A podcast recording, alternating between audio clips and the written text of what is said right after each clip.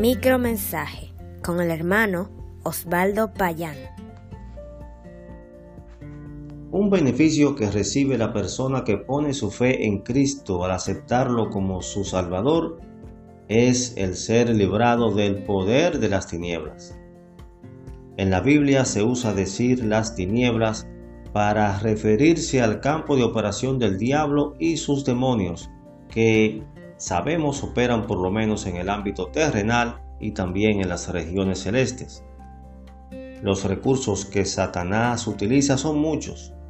Además, su astucia es usada para aprovecharse de las debilidades de cada individuo. Él sabe muy bien cómo sacar ventaja de las áreas donde el ser humano es vulnerable. Desde el principio de la creación el hombre quedó atrapado en esas terribles tinieblas por haber desobedecido las órdenes de Dios.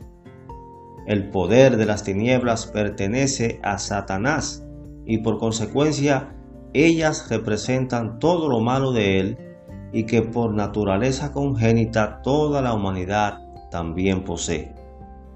En Efesios capítulo 5 versículo 11, las escrituras exhortan a los creyentes a rechazar las obras infructuosas de las tinieblas.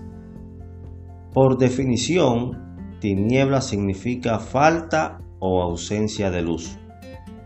El Señor Jesús se definió a sí mismo como la luz del mundo.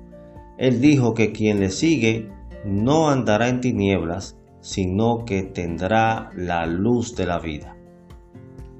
Amigo oyente, si usted se encuentra bajo el dominio del poder de las tinieblas, sepa que Jesucristo le ofrece sacarlo de la oscuridad y llevarlo a su reino para vivir en la luz. Un grandioso beneficio que no debe rechazar.